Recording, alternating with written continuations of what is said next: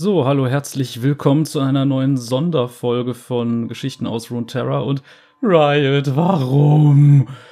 Ach, da war ich jetzt mit der Aatrox-Folge fertig und dann sehe ich, oh, neue Story, Kurzgeschichte zu einem Charakter, den wir schon haben. Kindred, beziehungsweise eigentlich sind es ja zwei Charaktere, aber das passt ehrlich gesagt sogar ganz gut. Das hat nämlich unter anderem wahrscheinlich mit den neuen Karten bei Legends of Runeterra zu tun. Zum Glück ist die Geschichte nicht übertrieben lang, aber trotzdem Arbeit, Arbeit. Und ich möchte euch natürlich auch nicht warten lassen. Und ich denke mir, komm, jetzt ziehst du da durch. Das heißt, ich äh, muss jetzt so ein bisschen Marathon machen, aber es, äh, es wird schon. Gerade habe ich die Zeit. Jo, äh, worum geht's denn überhaupt? Also es sind jetzt bei äh, Legends of Runeterra ein paar neue Karten mit der Erweiterung rausgekommen, die sagen wir mal, neues Licht unter anderem auf Kindred werfen und äh, da noch ein paar andere, sagen wir mal, interessante Sachen zeigen. Nämlich, Kindred scheinen nicht die einzige Inkarnation des Todes zu sein. Es gibt da augenscheinlich auch noch andere Gestalten und hier kommen insbesondere zwei weitere vor, die zumindest was mit diesen Masken zu tun haben. Und natürlich geht es wieder, weil es ja um Masken gehen muss, um ein Theaterstück. Und deshalb wünsche ich erstmal viel Spaß mit der Story und danach werde ich noch ein bisschen weiter darüber reden. Viel Spaß!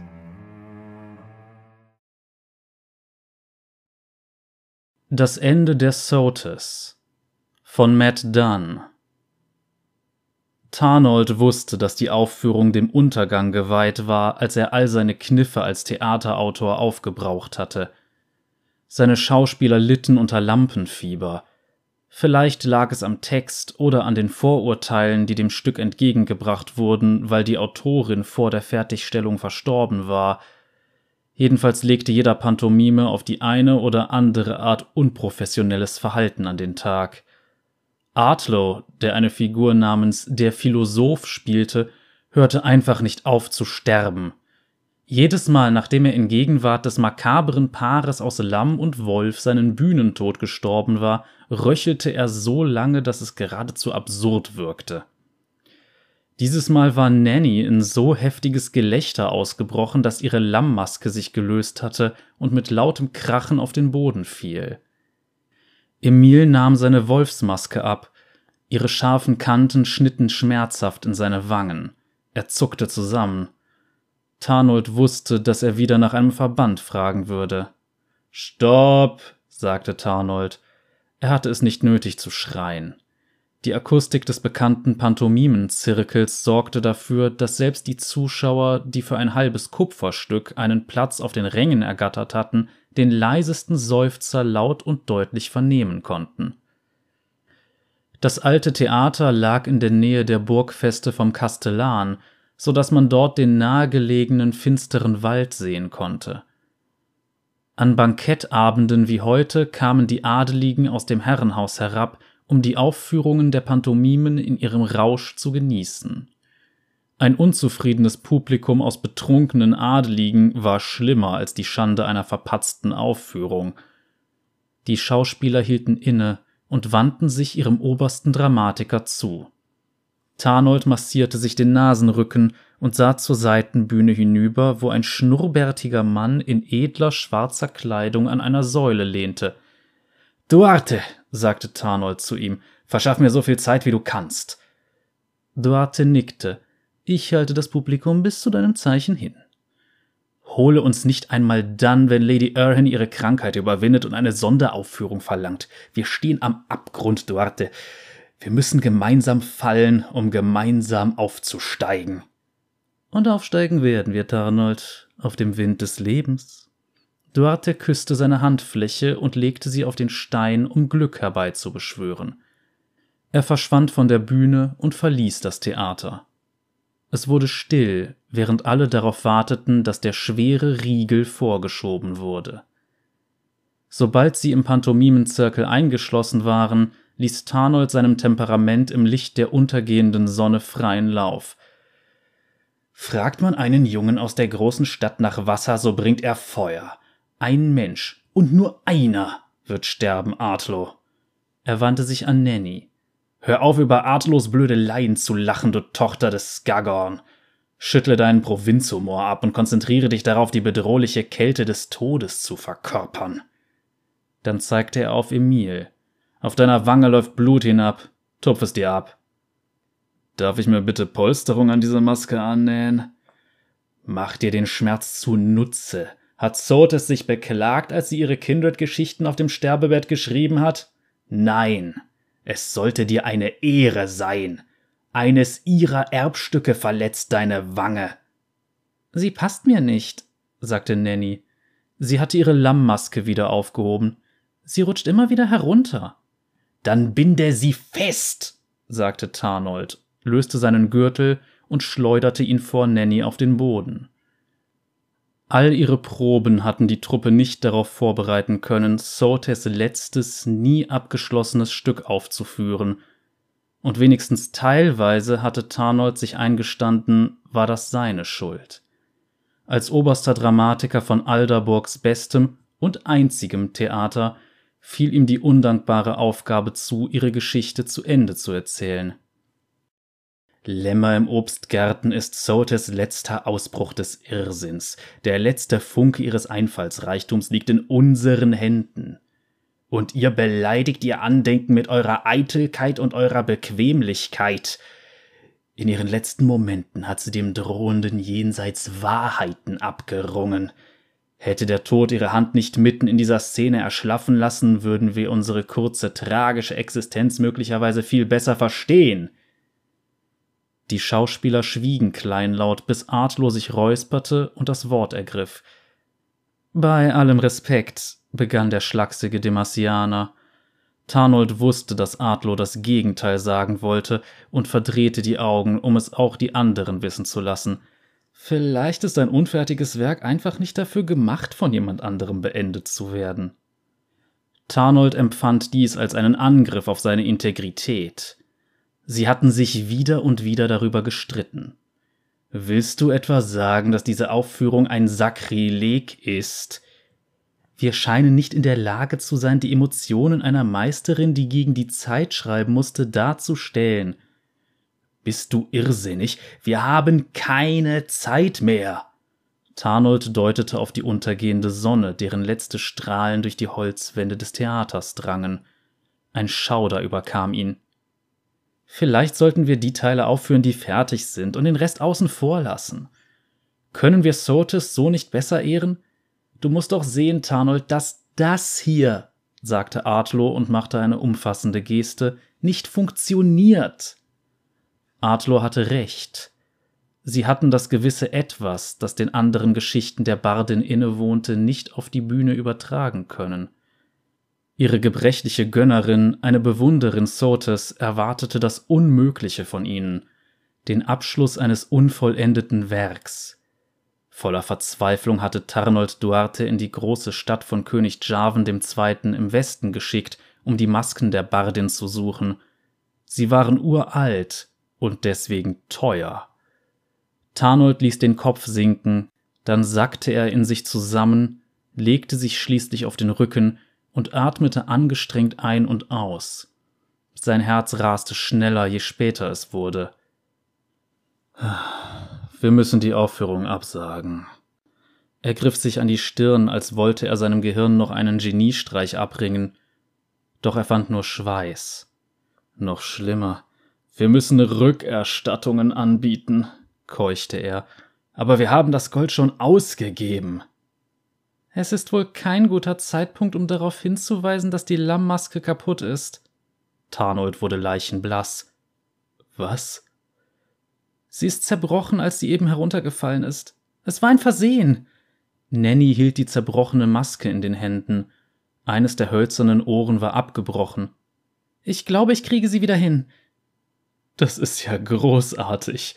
Fast hätte Tarnold gelacht. Dafür haben wir das Gold ausgegeben. Es handelt sich um die Originalmasken von Sotes. Sie sind eine Leihgabe. Es war doch ein Versehen, sagte Emil. Lass mich nachdenken. Tarnold stand auf und sah sich im Theater um. Das mehrere Etagen hohe Rondell gab es schon seit Jahrhunderten. Die Geschichtssteine bildeten das Fundament des Pantomimenzirkels. Der Kreis aus hoch aufragenden Steinen stand schon an diesem Ort lange bevor sich jemand in Knockmerch niederließ. Im Laufe der Jahre wurden hölzerne Tribünen errichtet, damit Zuschauer einen besseren Blick auf die Aufführungen und Rituale hatten, die im Kreis stattfanden. Schauspieler und Sänger ritzten ihre Siegel in die Säulen und hinterließen so ihre Spur auf heiligem Boden. Das Theater war Tarnold in schwierigen Momenten ein Zufluchtsort gewesen, jetzt unter seiner Führung war es die Quelle all seinen Leids. Eine zerbrochene Maske erzählt zwei Geschichten, sagte eine Stimme, die von der mittleren Loge herüberklang, in der nur die reichsten Adeligen saßen. Sogar in seinen einsamsten Momenten wagte Tarnold es nicht, diese feinen Kissen zu berühren. Drei, wenn man die Geschichte ihres Schöpfers mitrechnet. Allerdings möchte niemand diese Geschichte hören.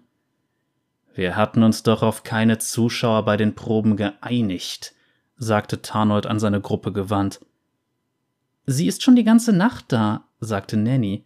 Wir dachten, sie gehört zu dir. Wirklich? Schon möglich. Tarnold kämpfte schon seit Wochen gegen Schlaflosigkeit.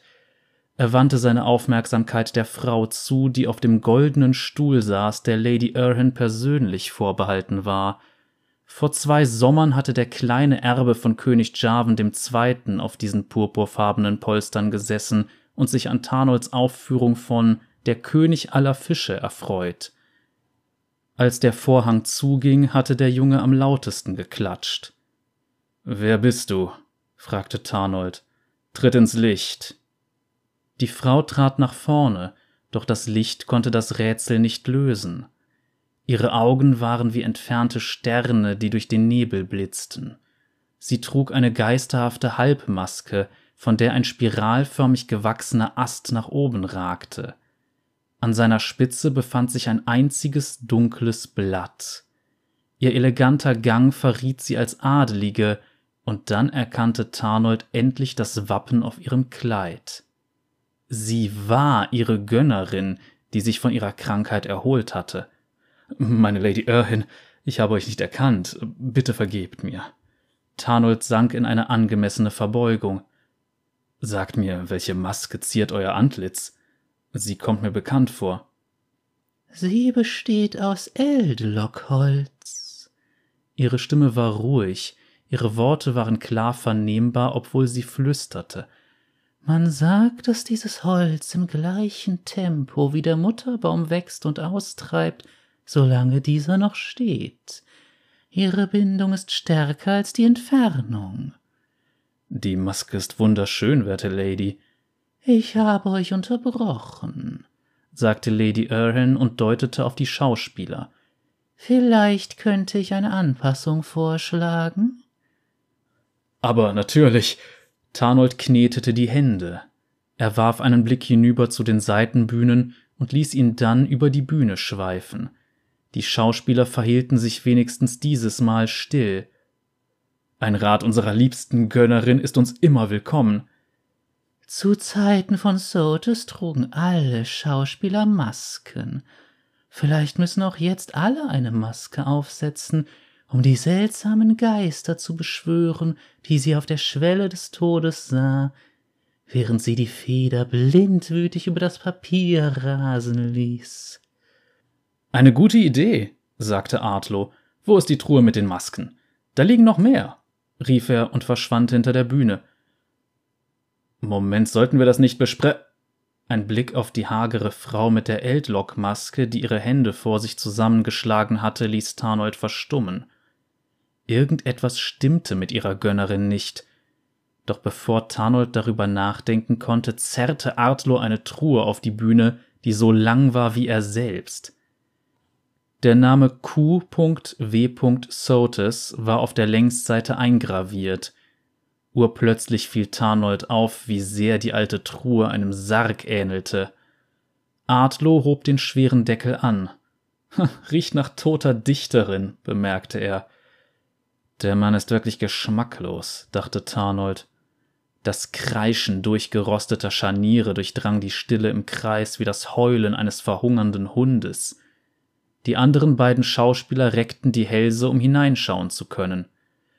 Bevor ihr eure Entscheidung trefft, sagte die Frau in der Maske, beachtet bitte meine Worte. Es ist spät, die Aufführung soll beginnen, und der heutige Abend kann wahrlich unvergesslich werden, wenn alle die richtige Maske wählen, denn die Geister, die wir werden, leben in uns, beendete Emil den Satz. Der Grundsatz der Pantomimen, sagte Nanny. Was auch immer das für ein Irrsinn ist, sagte Artlo mit einem Grinsen, ich will Teil davon sein. Kommt, Arnold, selbst du musst zugeben, dass wir so spät wirklich alles geben müssen. Mutig, sagte die Dame. Tarnold konnte ihr Lächeln hören. Er wusste es nicht mehr. War die Loge der Adeligen nicht leer gewesen, als Duarte gegangen war?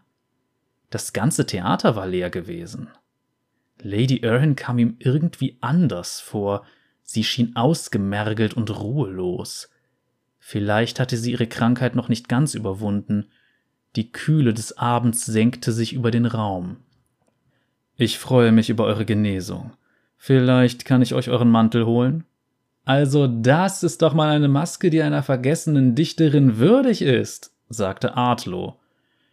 Lady Erhin tat Tarnolds Angebot mit einer Handbewegung ab und wandte sich Artlow zu. Eine verhängnisvolle Wahl. Der Geier pickt an den Resten herum, und wenn nichts mehr übrig ist, wartet er auf weit entfernten Dächern auf die nächste Mahlzeit. An Sotes Vermächtnis herumzupicken klingt nach einem Fest. Adlo drehte sich um und zeigte ihnen seine Verkleidung. Eine Maske, weiß wie Knochen, mit einem langen gebogenen Schnabel. Er erinnerte an einen Aasfresser. Die ausgemergelte Gönnerin kam auf die Bühne zu. Sie wirkte uralt, doch ihre Bewegungen waren stark und grazil. Ihre Haut sah unecht aus, Sie erinnerte Tarnold an glatt gestrichenen Gips. Ihr Haar war so schwarz wie die Nacht und wogte, als wandelte sie unter Wasser. Es war, als würde ihm die Luft aus den Lungen gepresst. Wie hatte er sie nur verwechseln können? Ihr seid nicht Lady Erhin. Die anderen Schauspieler schienen seine Erkenntnis nicht zu bemerken. Eiskalte Ohnmacht ergriff sein Herz. Blut rauschte in seinen Ohren und erstickte die Worte der Schauspieler beinahe. Tauschen wir die Masken, sagte Nanny zu Emil. Deine weiche Haut verträgt so eine Maske nicht. Meine Haut hat schon mehr durchgemacht, denke ich. Wenn du wirklich weiter unter dem Ding leiden willst. Emil hielt seiner Kollegin die Wolfsmaske hin. Ich trauere um deine wunderbaren Wangenknochen. Die beiden tauschten ihre Masken. Die Wände flüsterten, als der Wind über den Pantomimenzirkel strich. Fensterläden schlugen knallend zu, im wirbelnden Windhauch konnte Tarnold Stimmen ausmachen. Herzschläge, Lamm, hier, grollte eine tiefe Stimme. Tarnold sah sich nach der Person um, die gesprochen hatte, sah jedoch nur seine Schauspieler. Sie schienen ihn völlig vergessen zu haben, dann sang eine andere Stimme zu seiner Linken. Lichtflecken tanzen in der Dunkelheit, spielen, spielen, spielen. Die Worte ließen Tarnold zusammenzucken. Er sah Nanny und Emil auf der Bühne stehen, die sich bei den Händen hielten und die Masken des jeweils anderen trugen. Dann erkannte er, dass die unwirklichen Worte von ihnen kamen. Ja, sagte Emil in einem trillernd hohen Falsett. Jetzt kann ich meinen liebsten Wolf sehen. Ah. Nanny ließ ein erleichtertes, kehliges Knurren hören. Das fühlt sich schon besser an, kleines Lamm. Sie ließ sich zu Boden fallen und streckte sich mehr, als es einem Menschen möglich sein sollte. Spielen wir jetzt Fangen. Wenn der Schleier sich hebt, darfst du kratzen und beißen. Mein Pfeil findet sein Ziel. Weiter geht's zum nächsten Akt. Tarnold ging durch den Zirkel, ohne die ausgemergelte Frau aus den Augen zu lassen. Was ist das für ein Trick? Bitte lass uns in Ruhe. Sie drehte sich zu Tarnold um. Ich bin nicht eure Gönnerin, sagte sie. Tarnold blickte zu seinen maskierten Schauspielern hinüber. Runter von der Bühne, ihr alle, geht nach Hause. Die Vorstellung ist vorbei. Er hob die Stimme und rief in Richtung des verrammelten Ausgangs Duarte. Tarnold. Die Frau, die nicht Lady Erhan war, drehte sich um und blickte ihn aus ihren großen, schimmernden Augen an. Sogar hinter der Maske erstrahlten sie in einem Licht, das aus Dunkelheit geboren war. Ihr gespenstischer Schimmer zog Tarnold in ihren Bann. Wer auch immer sie war, er kannte sie und kannte sie doch nicht, fürchtete sie und wollte ihr doch nahe sein. Es fühlte sich irrsinnig und doch logisch an, die Flucht zu ergreifen. Ohne dass er sich dazu entschieden hätte, ging er zur Bühne. Nimm die Masken ab, sagte er. Sofort, das ist Irrsinn, das Stück ist verflucht. Begreift ihr nicht, was, wenn Sotis nicht einfach so gestorben ist, als sie das Stück schrieb, sondern es das Schreiben von Lämmer im Obstgarten selber war, das sie tötete. Das Stück selber ist der Fluch. Weder die ausgemergelte Frau noch Nennys Wolf oder Emils Lamm antworteten. Artlo oder das, was auch immer von seinem Körper Besitz ergriffen hatte, antwortete kreischend. Er hob die Arme empor und stellte sich wie ein Aasgeier auf ein Bein. Die Autorin wartet auf meinen Schnabel, sagte er. Seine Mundwinkel rissen auf. Sotis ist wahrlich tot denn niemand erinnert sich mehr an sie, wie sie einst war.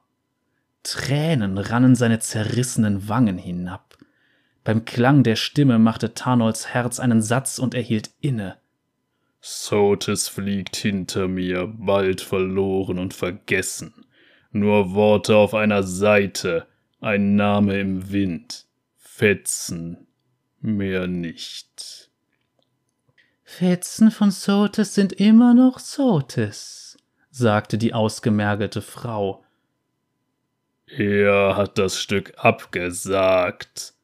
Was auch immer aus Artlos Körper sprach, scherte sich nicht darum, welche Schmerzen er es ihm zufügte. Der Arm des Schauspielers wurde gewaltsam nach vorne gezwungen, seine Hand deutete anklagend auf Tarnold. Und er trägt keine Maske. Du bist Sotes so nah, sagte die Frau. Wähle eine Maske und sieh, wie ihre letzte Szene zum Leben erweckt wird. Er überlegte, ob er die Flucht ergreifen sollte. Er stellte sich vor, wie er in die Burgfeste des Kastellans oder in die Stadt floh. Was würde er in Lady Erhans Haus vorfinden? Er sah die ausgemergelte Frau an. Die Sonne war beinahe untergegangen, die abendliche Symphonie der Insekten und Vögel begrüßte die aufziehende Nacht. So viele Nächte hatte er von Sotes letzten Augenblicken geträumt, von ihrer letzten Szene. Jeder muss eine Maske tragen, sagte die Frau. Tarnold nickte mit geöffnetem Mund im gleichen Tempo, wie das Blatt auf der Eldlock-Maske der Frau in der Abendbrise wogte.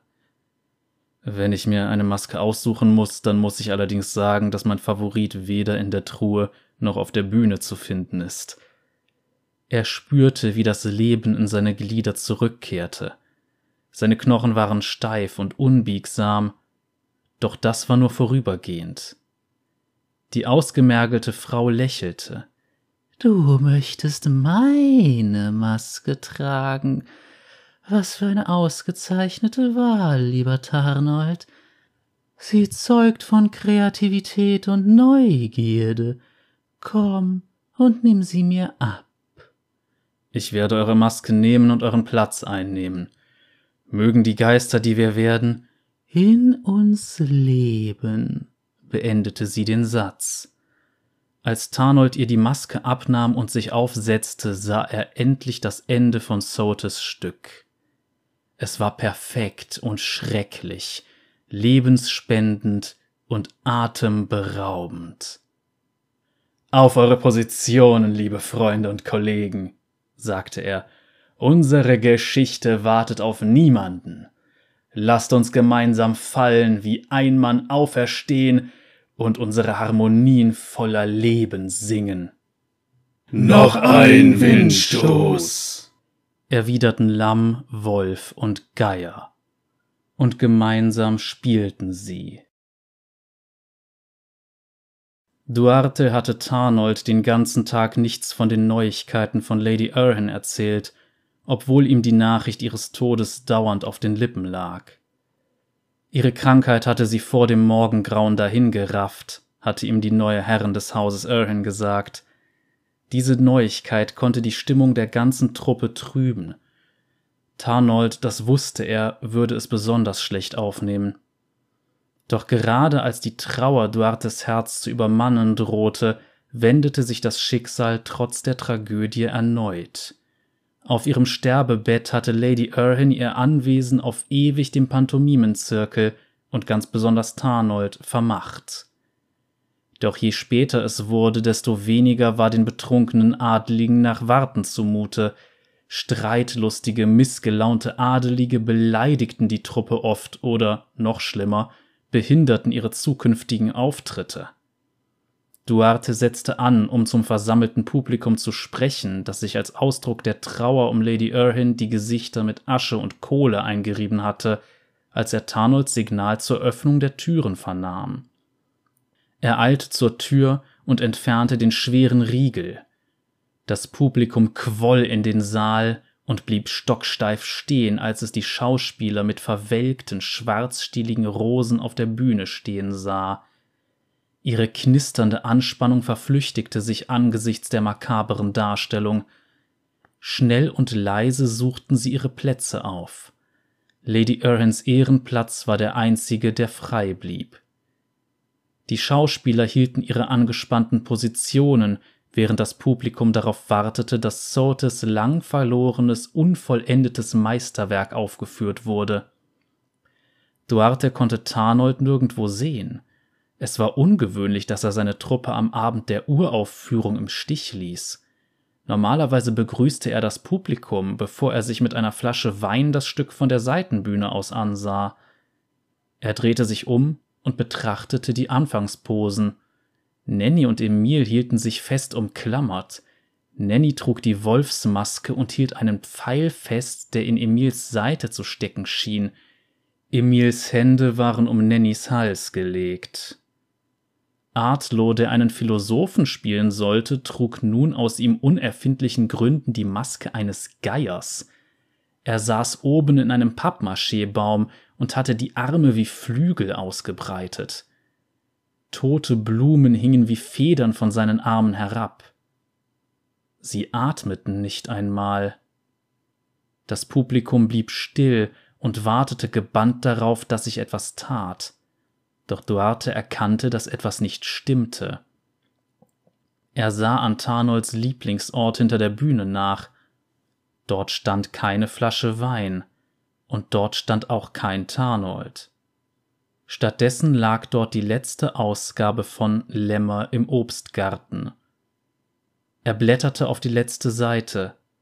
Die Geschichte war unfertig, doch am Ende stand in Tarnolds ordentlicher Schrift eine neue Zeile. Das Ende offenbart sich nur jenen, die eine Maske tragen.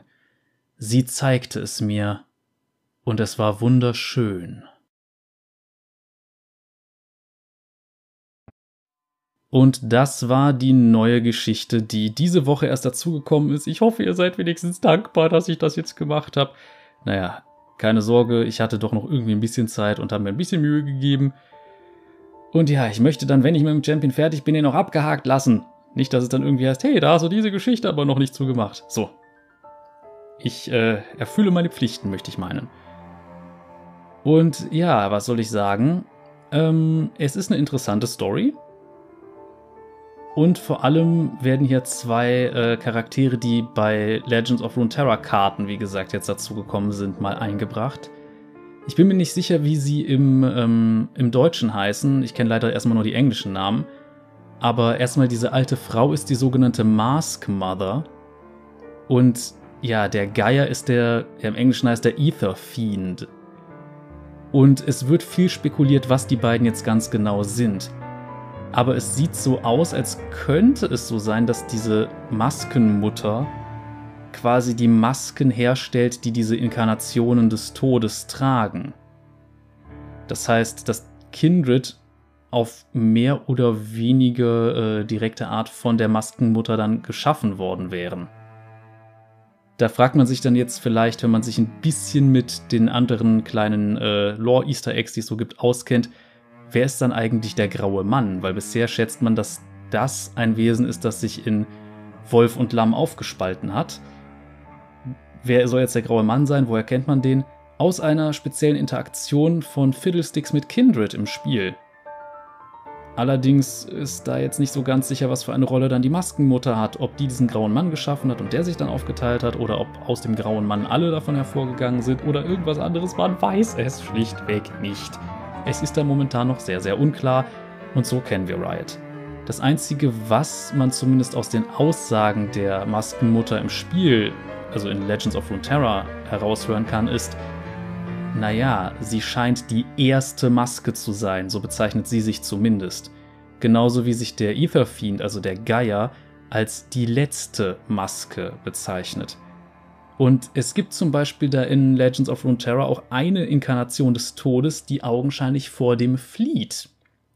Denn interessanterweise steht der nicht direkt fürs Sterben, sondern fürs Vergessenwerden, so wie es aussieht. Und ja, das heißt, dass wenn Leute Kindred zum Beispiel vergessen, dann würde Kindred sterben, dann würde der Geier die beiden jagen.